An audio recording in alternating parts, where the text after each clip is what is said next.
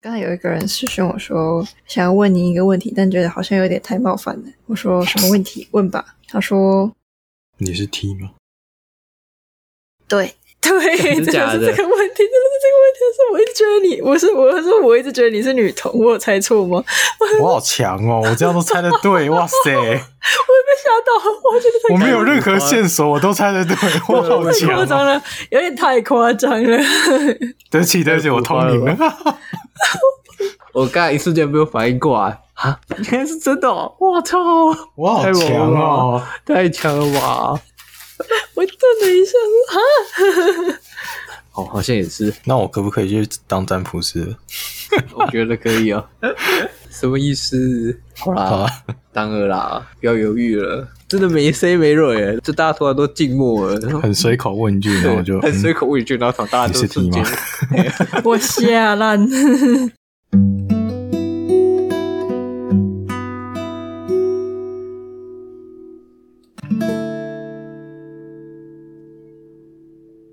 欢迎收听能源咸派思维解码节目，我是今天的制作人兼主持人米尔。观察你生活周遭不正常的现象，我们继续来侦探跟了解。大家好，我是吉祥物兼废物小编，我是清晨。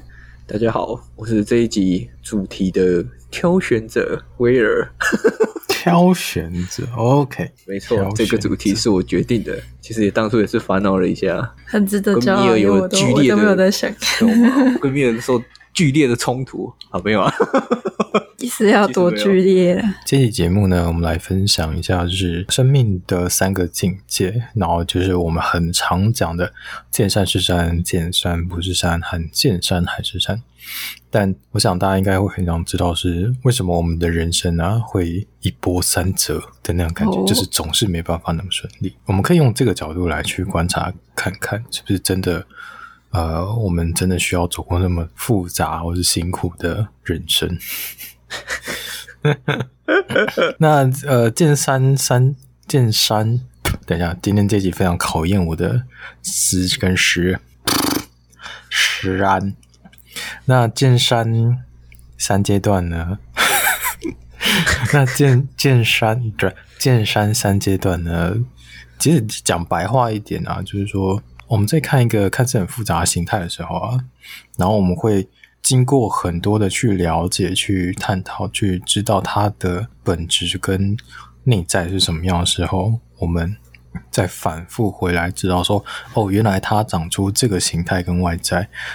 是真的有原因的，是真的有用意的，然后一定是跟他的内心是有关系的。所以三个阶段其实按照顺序来说，是都会让你经历过很多不一样的人生跟成长阶段。说到见山是山呢，其实这一句话我第一次听啊，是米尔跟我讲的。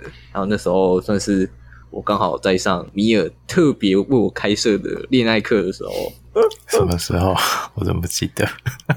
那个时候，二零，诶，应该是一七吧，一六吧，一六吧，对，很早期的时候。那时候米尔应该是在教我，就是如何去判断一个人的 mindset 的时候，嗯，然后就是米尔就讲一大堆嘛，然后他啪啪啪啪可以这样这样这样，然后就是可以知道如何如何知道这样，对。然后他讲完之后，其实我内心他。我就缓缓的浮出了一个疑惑，说：“那我要怎么知道我看的是不是真正的他？”然后米尔听完我这个疑问之后，他就吐了这句话给我。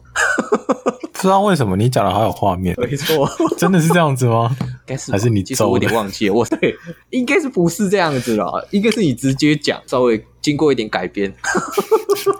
OK，这是我第一次接到这句话，然后我觉得，诶、欸好有道理，瞬间觉得就是好像被顶开了什么一样。哦，其实我一直以为这句话对，就是我们生活来说是一个很理所当然的事情。那在你讲这句话之前，好，对我来说是不是啊？那时期开始，我才发现说，哎、欸，好像真的很多对我。理所当然的事情，对你们来说会觉得为什么别人要怎么样啊？为什么对方要那样子啊？我才知道原来哦，原来这个要先讲，见山是山要先讲。是的，嗯。那你呢？在你的小姐姐，哈，哪部分？就是你，你有听过这段话吗？对，哦，有有听过，但那时候没有，就是不会特别去、啊、有听过，真的假的？我好讶异哦！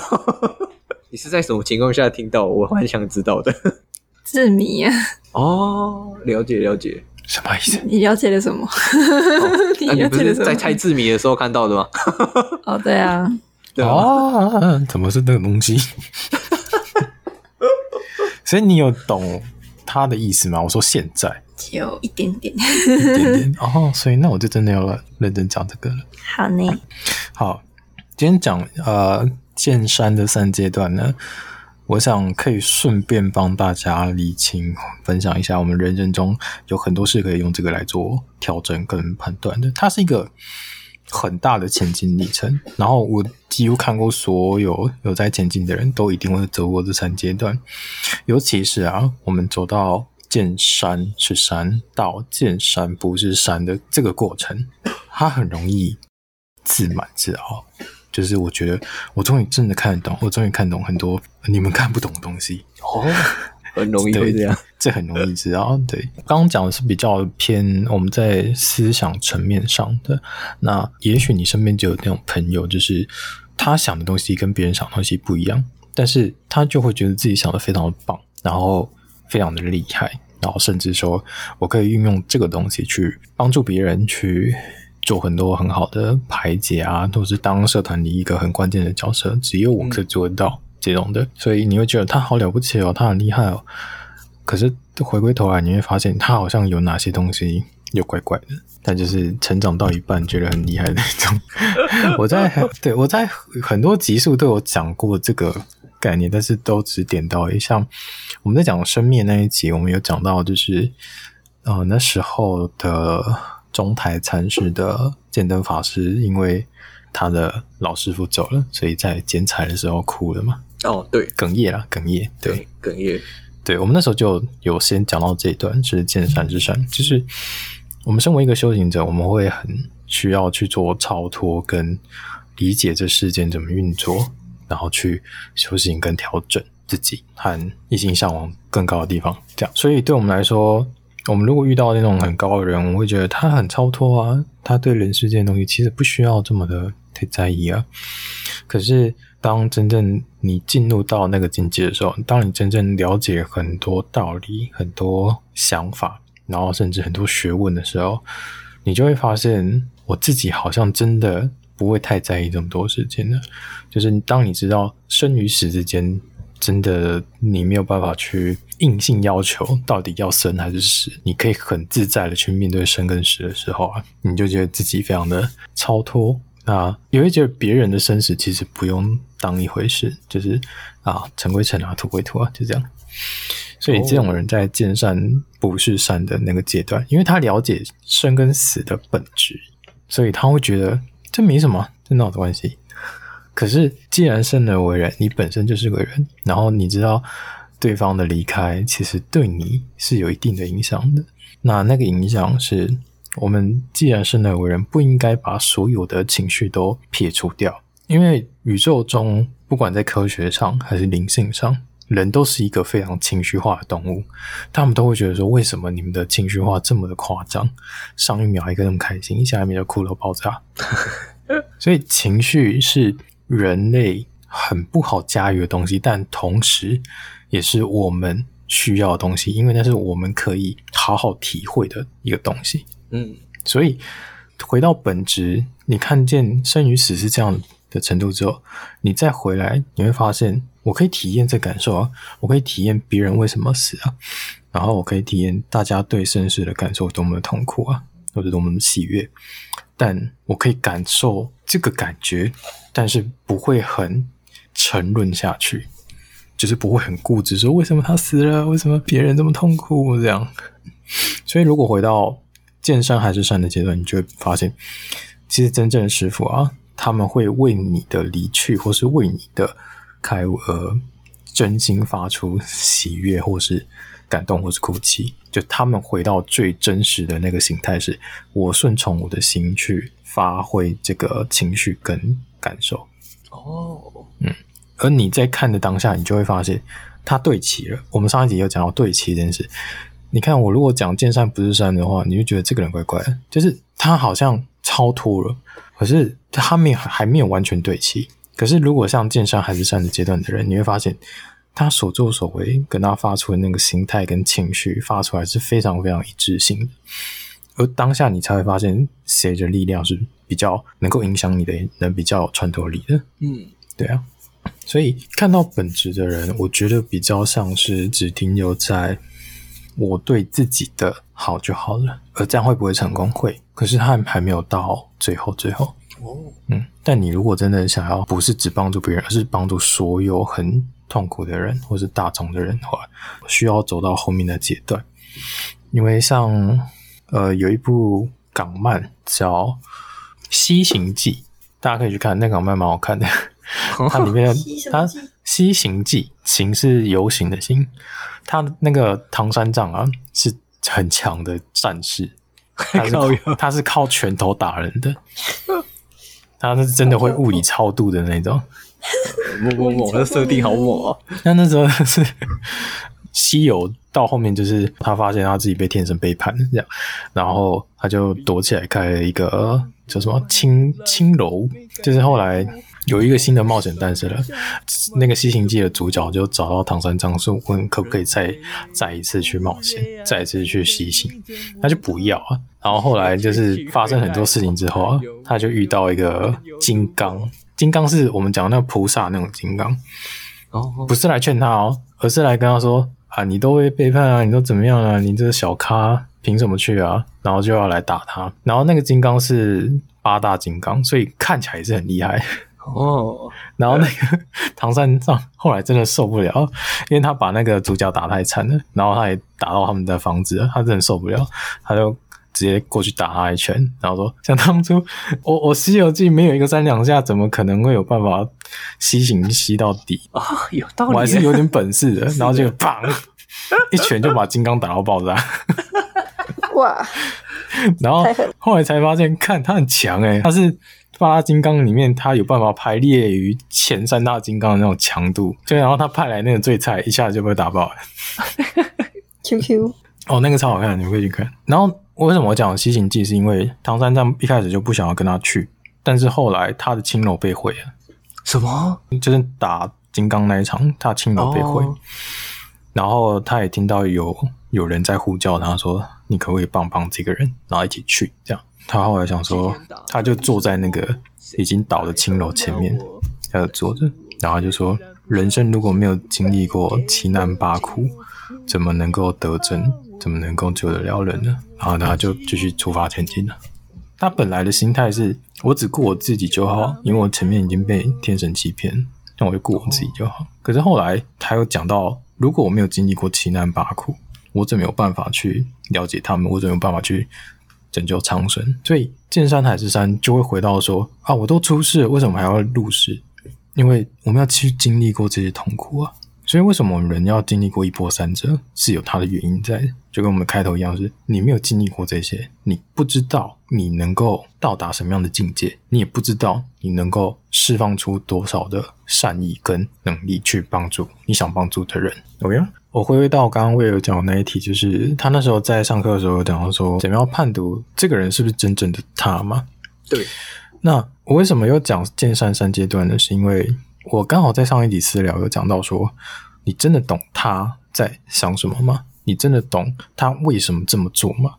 而他真的知道他自己是谁吗？我觉得大部分人连自己是谁其实都不是很了解，甚至为什么自己发生了这个情绪，为什么突然生气，或是为什么我会做这个举动，当下他们是没有意识到的，都大概过了好一阵子或好几秒才会觉得说，为什么我要这样子？所以讲见山三阶段意思是，第一我们先看到他的人，而我们看到他的大概形态样子，我们喜爱他的那个样子。那第二步是不是我们去了解他的内心跟本质？见山是先了解形态，然后不是山要去了解他的内心跟本质。那第三阶段是要什么？见山还是山？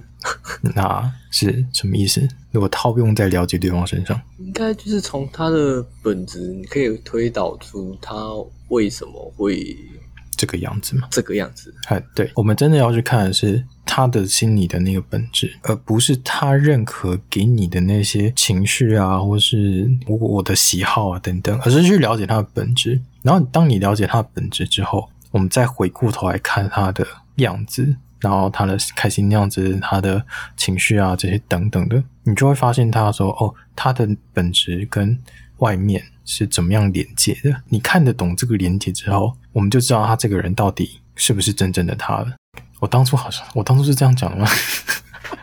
我记得当初没有讲这么深，但差不多，我记得大意差不多类似是这样。所以你们可以去听，刚好我在上一集聊到私聊说动机、动因啊，跟前动机跟前动因这样，这些你就会发现它是慢慢透出来的。所以为什么最近开始很很常频繁在讲 mindset 这个词，然后我好像也没有刻意在频道上解释这个词。是的，那我觉得还不用急。我们我们之后再来有空再慢慢谈，可能在私聊会跟你们讲这个东西，因为它比较深一点。那我连我妈都很可爱啊，就是她第一次听到这个词的时候，就是在她听我节目，然后听到这个词的时候，她就在那边 mindset，太妙了吧？mindset 是什么呢？最近大家很流行的吸引力法则跟显化法则，跟你们大家讲，它其实就是你的振动频率。这是比较神秘学的讲法哦。Oh. 那 mindset 是比较心理学的讲法，就是你心里那个定锚。你会发现在这个三境界会发生很多事情，然后每一层都会推翻前面的东西。那我们在看人也是啊，然后我们在刚刚讲生死那个那么大一题也是啊。然后我们在之前节目也不断在讲到有一个我的老同事啊，呃，终于退休了啊，就是。他总是会挂在口中说啊，钱只是个数字啊，是有或没有没差啦。可是你会发现他很斤斤在意，他他实质拿到钱有多少，啊、然后甚至会就是他讲的话跟他的行为是不一致的。我们在讲钱的这一块，我们之前有讲到说，钱对修行者到底重不重要？重要，很重要，没错。可是那是你听过我的讲法。哦，对了，可是一般人都会觉得说，反正就是大家都觉得钱是一个非常铜臭的东西，那出家人应该是不需要这东西吧？这样子，然后执着这东西干什么？就会像那个人讲的是，啊，钱只是一个数字啊，这样，哦、你追求那么多钱干什么？够用就好啊。可是这是第二阶段，就是我们当已经知道钱很重要之后，你会发现钱不一定很重要，所以就会变成他讲那个样子，也确实是真的那样子。可是第三个阶段就会变成是。当你知道钱真正的本质之后，它是一个很强大的媒介，所以相同的，它有很多的议题跟使命在这个媒介身上，在这个钱身上。那我可不可以去好好运用它？那我可不可以让它诞生出更多东西？那我可不可以让钱让更多人去相信跟了解他想要表达的东西？嗯，因为那是他们在意的东西，所以。见山是山的阶段的时候，他们在使用钱的态度跟方式是，他们不会去吝啬的去花这些东西，他们反而会去很规划我的金钱财务要怎么走，然后甚至我要去盖什么东西啊，或是盖，大家会听到什么盖博物馆，或是盖学校，或是盖医院，因为这些对他们来说是拿钱来发展更好，我们能够安身立命的东西，和对你来说是一个。开始的连接，然后跟大家讲一个很神奇的事情是，我们在前阵子有发一个限动，那当时候有问到说，如果只是很单纯的静心课，你愿意花多少钱来上？发现一件蛮神奇的事是，投票的人呢、啊、分三个状态，我们发现投比较低金额的人，他们平常就有在往自己的内心发展跟规划跟前进。就有在追求身心灵这些东西，可是投比较高金额的，甚至快要到五位数金额的那种人，他们他们是有想要，但是没有实质往前进，但那个动力是比较小的，然后没有往前的那种人，可是他会愿意花了快要一万块来去上静心课，只是静心课而已哦，静心而已哦，然后。我们发现这个很好玩的是，钱好像是我跟你的距离，而这个金钱这个东西可以快速缩短我跟你之间的距离。低金额，比如说一千块左右的人啊，他们平常就来接触这些嘛，所以他们对身心灵的距离是比较近的。哦，的确，嘿，那些花一万块的人，他们跟身心灵的距离是比较远的。所以今天你如果想要影响别人的话，你你开一个比较低金额的，是有点像同好会跟同乐会的那种感觉，就大家其实都是在同一圈的人。哦。可是，如果你今天愿意比较高的金额的话，你会发现来的人是真正需要你的那种人。所以，金钱的巧妙关心跟运用是跟心态有关系。然后，你就会发现，原来为什么那么多人使用金钱去做很快速的前进跟沟通，它是有它的钱是有它的使命跟原则在，跟它的意义存在。嗯，我们要了解为什么人会一波三折，我们就要去知道，其实很多事情。都是要去了解它的本质之后，我们再去运用它的本质。我们人在生活在世界上有四个要去支撑自己的。那我今天只是稍微大概提一下，就是我们如果人想要好好的生活啊，一定要先具备健康。这个大家应该都知道，就是是的，你后面不管几个零，你至少要有一个一嘛。对对，好，健康呢都没有用。对啊。然后健康是第一个，然后再来是关系，关系是我们人跟人之间的关系，然后再来是你的财富，最后是你的使命。我们人如果要完成自己完美的样子的话，你这四大支柱是必须支撑住的。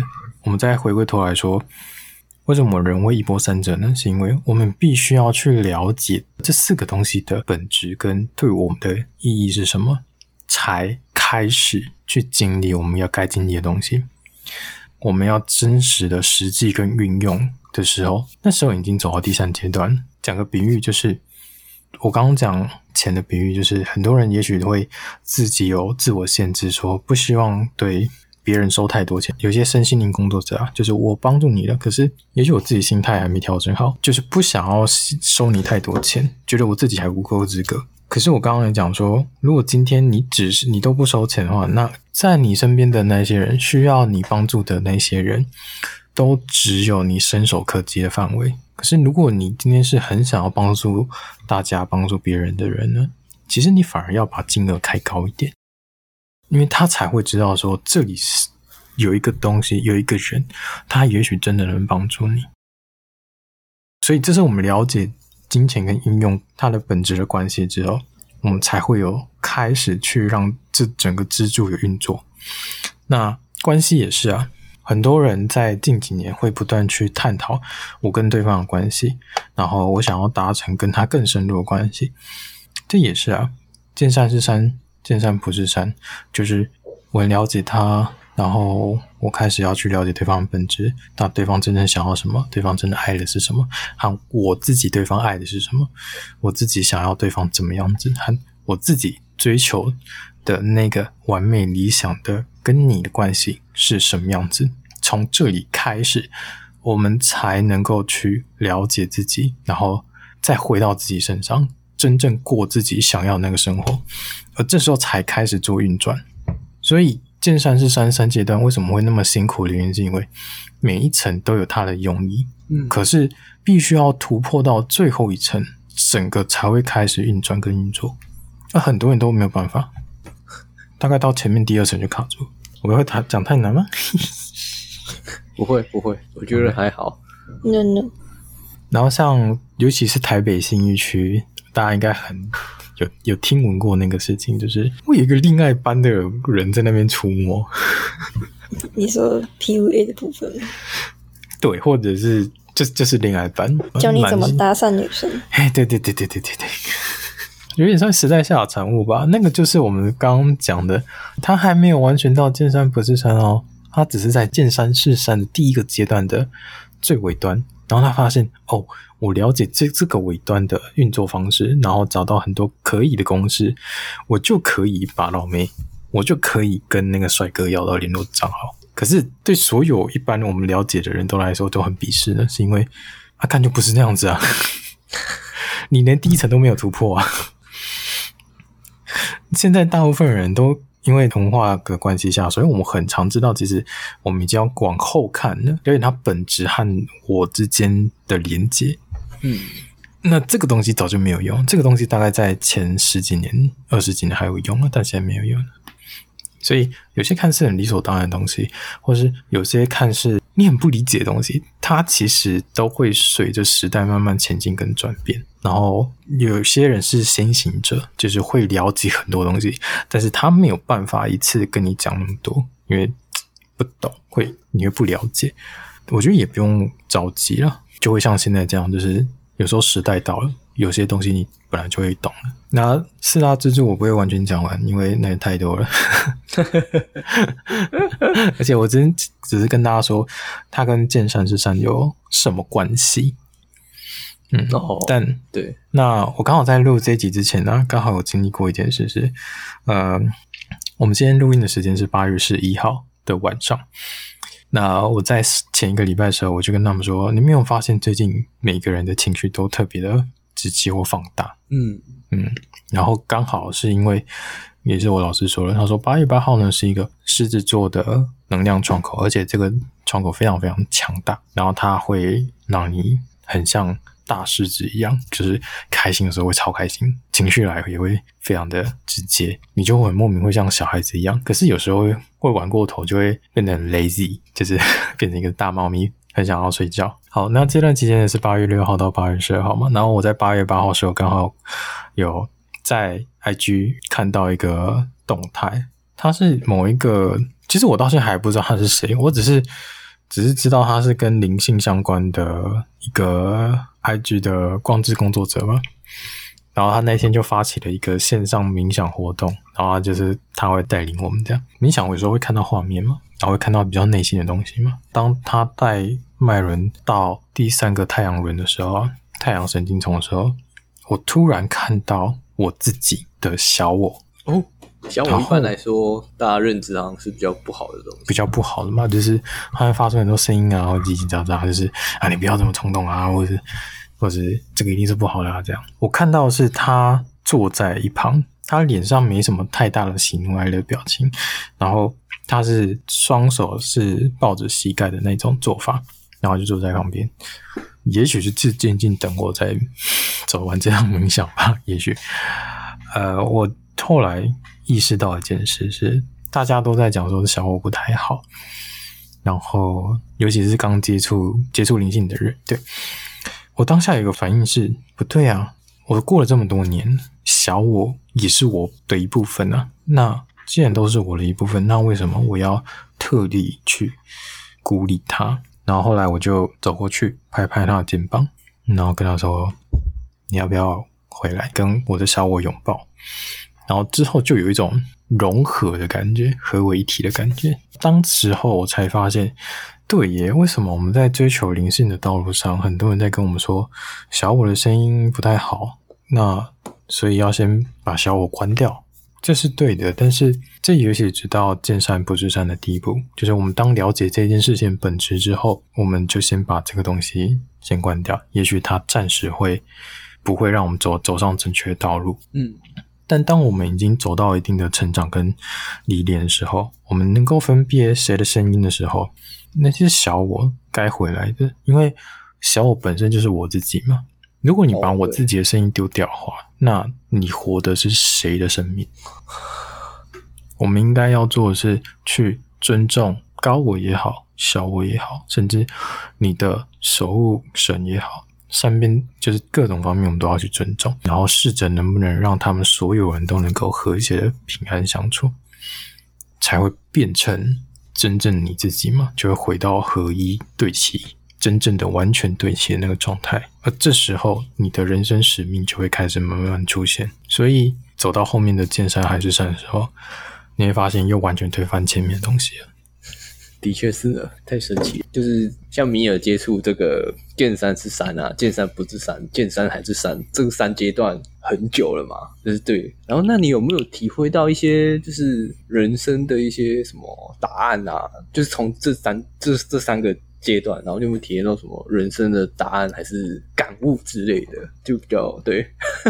我我 体悟到最多的是看一件事情发生，跟看一个人。就是我们看到的是事实，但不是真实。那这句话我第一次听到的时候是在呃，《名侦探柯南》的剧场版第十四号猎物。什么？到底有没有多详细？好强啊！特地特地为了这句话去查的。没有，我这个真的是在我人生中很记忆、印象深刻的第十四号猎物。它的由来，柯南也这么有哲哲理呀、啊！哇，因为他由来是大家知道，大家知道小五郎他是神射手啊？对，他看没错。对啊，虽然小五郎大家都觉得他很两光，但他其实是神射手，因为某一件事情，所以去射伤了他的妻子。哦，对，大家都就是很多人都对这个不是很理解、很谅解，但后面就是就是剧情走到后面，大家才知道为什么，所以就会出现那句话，就是也许你看到的是事实，但它不是真实。它事实是伤枪伤了他的妻子，但真实不是他真的要伤他的妻子。但他是故意的哦。那时候听到这句话的时候，我就很会开始去看很多事情跟很多人，然后会用各个层次去了解。我最近也听到很多的问题是，他们会问说：我们之前不是在三部曲，尤其是在时空和轮回有讲到说，我们的结局有可能是被决定的，或者说我们的人生结束灵性久，会会觉得说啊，人生也许后面是固定住的，就是你的结局是固定住的。哎，我在时空的那一集节目有讲到说，我们的结局其实会变的，我们结局会因为你的意识而改变。哦、嗯，对。可是我其实没有讲完整，真正的讲法其实是为什么会变呢？是因为也许啊，我们人生的故事其实早就写好了。你想象，我们人生是一场游戏，我们很常讲人生是一场游戏。哦，对。那今天如果你知道你是一个工程师，或是你是有有玩过游戏开发的人，你会知道说这游戏是有什么代码，有什么样的的设定，所以你知道它的起点跟终点，或是过程会发生什么事件。可是你不是游玩的那个人呢、啊？嗯，如果今天。我们知道人生是一场游戏。当你开始诞生的那一刻开始哦，你没有去往前，你没有去冒险，那你就像是你的主角一直待在新手村，他不会去后面打大 boss 拿到真正的宝藏。所以如果没有往前，如果没有前进，即使剧本写好了，那你还是得不到那个宝藏。所以，我们的人生真的要去前进，真的要完成的话，我们看回本质，跟本质跟我的连接的话，会发现，也许人生剧本写好了，可是当初的事件，我们必须经历过，它才会触发，它才会有行动。然后触发的这个过程，我们其实还是有意识可以去决定要怎么样去调整跟动作的。这个过程我们是可以去去变的，但是事件。不变，结局也可能也不变。那如果都有写过游戏或玩过游戏的话，都会知道说，大部分结局都是好结局。你只要玩到底就知道了。嗯，没错。对，那什么时候会放弃游戏呢？可能你半途被怪打死了，就是你前面准备没有完成，或者是你走到一半不想玩了，你就先放着不玩了，所以你还是不会走到后面。哦，对，我就觉得前面好像太难了，我不想打，那就放着。这样，所以如果真正要找到人生为什么这么辛苦，都是为了最后的那个结局。好了，所以最后的结局通常都是好结局喽。哦，的确是啊。嗯，老实讲了，不一不一定。原因是因为你还没走完，因为它的整个设定啊，游戏设定啊，不是单就你今天的这一辈子人生去设定的。原来如此。哦，是你今天有没有过到那个关卡之后，如果你不小心死去了，它会依你的状况去调整下一次的关卡，然后会出生一个新的生命。那新的生命以紫微盘来讲，是不是又出现一个新的盘呢？那个新的盘，我就我们就会说哪些是你过关的，哪些是你还没有过关的，然后没过关的你要去再经历过一次。所以认真讲，它其实就有点像不断在前进、冒险跟过关，然后。最好最好的结局会放在很后面，轮回好几回这样。嗯，对啊。然后这就是我们跟时空那一集讲的，你的使命要到最后，你才会发现你的使命是来自于你灵魂的使命，而不是别人给你的使命。好的，还有需要补充吗？那时候我以为就是，既然如果刚才不是讲到这是就是有新结局是确定的嘛，嗯，那你会不会走到那个结局？是不是也是一开始就决定好的？不是，原来如此。对啊，因为就跟我刚刚讲的，游戏设计者跟冒险者是两个人不同的角角色哦。哦，你是、对你是冒险者，而宇宙是游戏设定者。你有写你有玩过 RPG 游戏吗？你在问威尔吗？对啊，当然有啊，就是 因为你的选择不同，然后最后走向不同的结局。是的，你大方向几乎就是你，就是你可能你可能那个人跟你说什么话，然后你选择了 A 回答，B 回答，C 回答，然后后来得到的回答可能也大致相同，可是会影响到你未来的走向。它的连接在哪里？我想不到。他这段话连接跟我们讲在哪里？我不知道。他是不是没有听懂我们今天在讲什么？完完蛋了。你所以你听懂我们前面在讲什么吗？似懂非懂吧？因为一开始有理解，似懂非懂。就是清晨刚才讲了，那你有没有要帮他理清之类的？没关系，时间到了我就会懂。他那个跟这个不太一样啊，话题不太一样的。他说那个一个选择不同是跳跃时间线的的问题。哦，多重宇宙。嗯，所以为什么我们人生会过一波三折呢？是因为我们必须要经经历过这些阶段，而且不断去成长跟验证，你才会知道自己人生真正了解了什么东西，然后去运用。运用是个很重要的事情。很多人都卡在我懂了，但是不知道怎么实质的去运用，就会变成一个教科书。那跟大家很快速复习，就是见山是山呢，其实是在看它外在的形态；而见山不是山呢，是去了解它的本质；而见山还是山呢，是从本质知道它为什么是这个形态，是有它的原因跟用意在的。嗯嗯，好。那我们听到这样下来啊。我们好像就知道说，哦，我们要开始去呃了解很多事情，跟了解很多本质。但其实所有的开始的起点都源自于自己，所以我们必须要找到自己的价值观或是使用说明书。那使用说明书呢，我很推荐的是，呃，你们可以去找小球 去算人类图，因为我自己亲身经验，我很推荐。对，它是会非常。简单易懂，他真的很会，呃，用很直白方式讲给你听，这样。那大家也知道，小球的讲话能力非常的好。呃，如果想要了解自己，然后找到自己的使用说明书呢，可以去找小球去预约解读人类图。但你如果是想要确定真的要踏出新的探险了，但是不知道要怎么确切开始的话，那可以来找我排价值牌卡，嗯，所以从找到自己的价值观，我们就可以了解自己内心怎么运作的，然后就能看到自己的本质，就是见山不是山嘛。所以最后见山还是山，就会变成是你当你了解自己的本质的时候呢，就会找到真正自己适合用什么样的方式来面对外面的世界啊，那这又回到上一集我们讲的一致性的东西。嗯，那今天这一集也差不多这样子。嗯，恭喜我们的两位小伙伴又上了一课。没错，每次都要上课。这一集应该有五颗星的难度。有，没事啊，小伙伴本人自己没有学到，没听懂。我讲很快啊，我想说就是反正大家可以反复聆听嘛，对不对？没错。对啊，各位各位各位听众，我也会陪你们一起听的，因为我自己也没有听懂，我再听一次。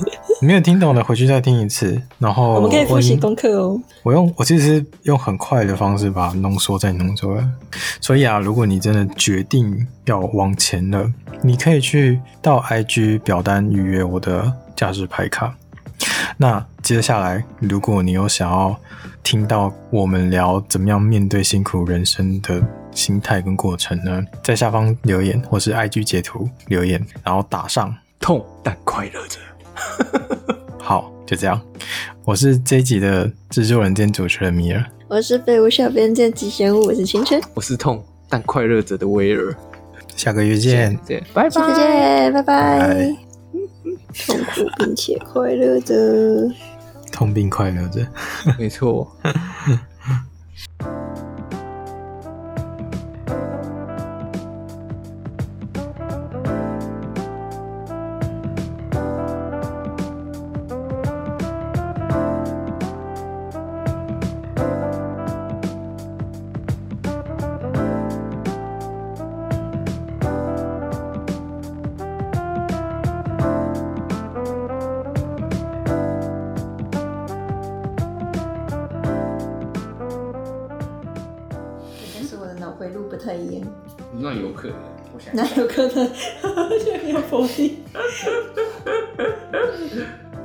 睡着，比较神奇。对，我也觉得好神奇哦。你是，嗯，这样讲的好像我们两个其他睡着一样，米尔。